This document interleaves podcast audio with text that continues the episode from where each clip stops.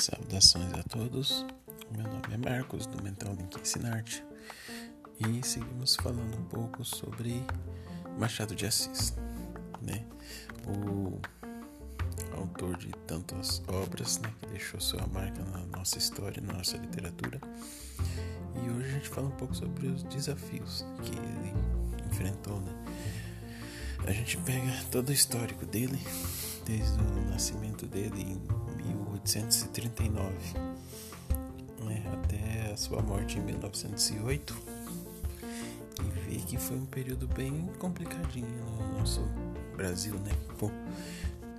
É, e quando a gente pega o perfil né, de um homem descendente de é, mestiços negros alforiados, né, tem tudo para ter ser uma pessoa tipo invisível na nossa sociedade, né? Tipo é, tantos outros que não tiveram nenhum destaque e ele hoje é considerado um dos maiores escritores brasileiros, né? Levou a literatura para o mundo inteiro.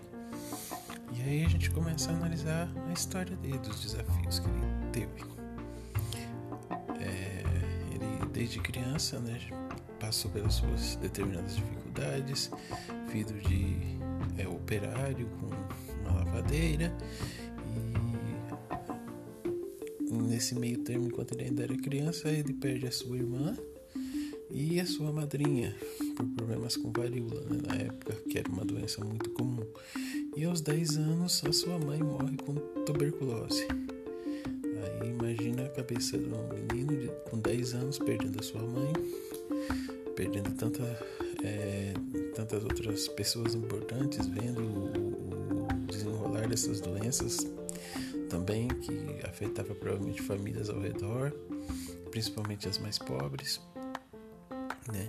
E aí, em seguida, o pai dele se casa novamente, alguns anos depois, né, com a Maria Inês da Silva, também descendente de negros, que cuida do menino como se fosse seu filho, né, incentiva ele aos estudos, as coisas, mas é uma vida nada fácil, porque a gente sabe que é, a época ainda não se havia abolido a escravidão né, e negro ainda não era considerado é, como parte da sociedade, né, havia muita exclusão. E com ele não foi diferente, talvez um pouco porque ele não se sentia bem, talvez um pouco porque ele não gostasse da, do estilo. E ele acaba se tornando um autodidata. Ele estuda muita coisa por conta, a família também tinha pessoas influentes que sabiam ler e escrever. E ele passa a aprender as coisas sozinho, né? passa a demonstrar o seu conhecimento, a sua sabedoria e aprender várias coisas. Nesse meio tempo, ele vai conhecendo pessoas importantes, né, tipo da sociedade, mostra que ele sabia escrever poemas, poesias, coisas, e ele acaba sendo é, envolvido na, na, na sociedade, né, onde se precisava dos serviços que ele poderia oferecer.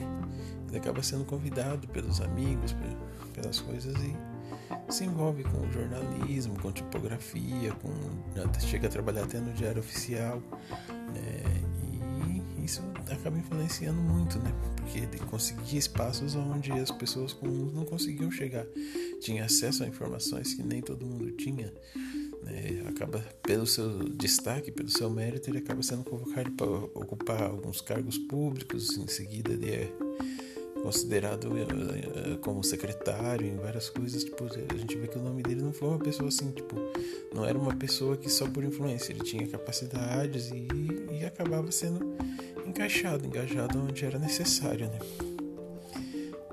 Aí a gente vê que logo na sequência do, da vida dele, ele vai criando, vai fazendo, começa a escrever suas obras, publicar, né? E num determinado momento, um amigo dele, Faustino Xavier de Novaes, que era um jornalista, né? Fazia algumas colunas no Rio de Janeiro, é, adoece e como ele era é, a família dele era portuguesa, né? A irmã dele portuguesa vem para o Rio de Janeiro para cuidar dele. E essa irmã dele é exatamente por quem é, Machado de Assis acaba se apaixonando, né? E após a morte do amigo e tudo, Carolina, que é Xavier de Novaes, resolve ficar aqui no Brasil e os dois resolvem se casar, né? Tipo, uma linda história, tipo, para um contexto de uma pessoa que vinha de tantas dificuldades, né? Tipo, os dois viveram uma vida enquanto tudo que se sabe sobre eles felizes, apaixonados. Ela por vir da Europa com todos os conhecimentos que tinha, os autores, as leituras que ela tinha, com certo conhecimento, acabou influenciando ele, ajudando ele a melhorar suas obras, a escrever, né, e até revisando suas obras. E foi um impulso que ele teve, né? Apesar de toda a dificuldade, ele começa a se estabilizar. Os dois vivem juntos por longos anos, apesar das dificuldades em em ter filhos, mas optam por não ter, acaba adotando uma cadelinha, né, que depois no fim da vida dele acaba sendo a única companheirinha dele.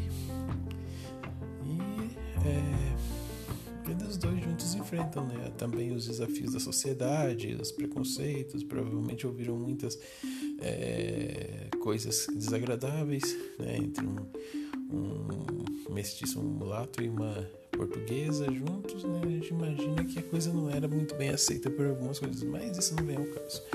Né? Com to todos esses problemas, dificuldades enfrentados por ele, ainda assim, né? Ele vive aí os anos importantes da nossa história, né?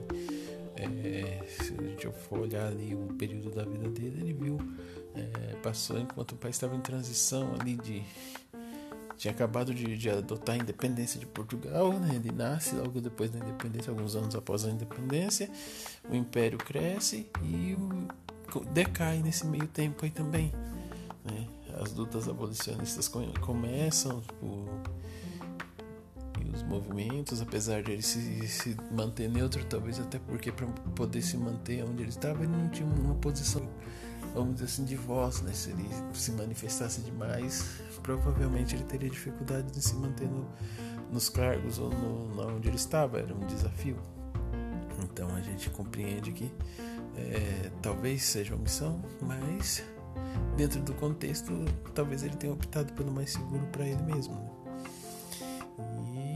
Passou aí por tantas mudanças, né, revoltas, canudos, tantas outras coisas que o Brasil passava, ele como jornalista tinha provavelmente acesso às informações, ao que estava acontecendo e as coisas, e analisava, via, fazia suas crônicas, falava sobre as coisas da maneira dele, né, nas suas críticas nas próprias obras, ele critica muito a maneira da sociedade, a organização da sociedade e outras coisinhas mais. Né. Com ele em vida não tinha filhos, essas crônicas, contos, poemas, toda a sua obra acaba ficando em aberto, né? Tipo, por um determinado período não, ele não tem herdeiros e depois dos prazos legais, a obra dele hoje, a maioria é considerada domínio público. Né? A gente tem acesso livre para baixar, para ler.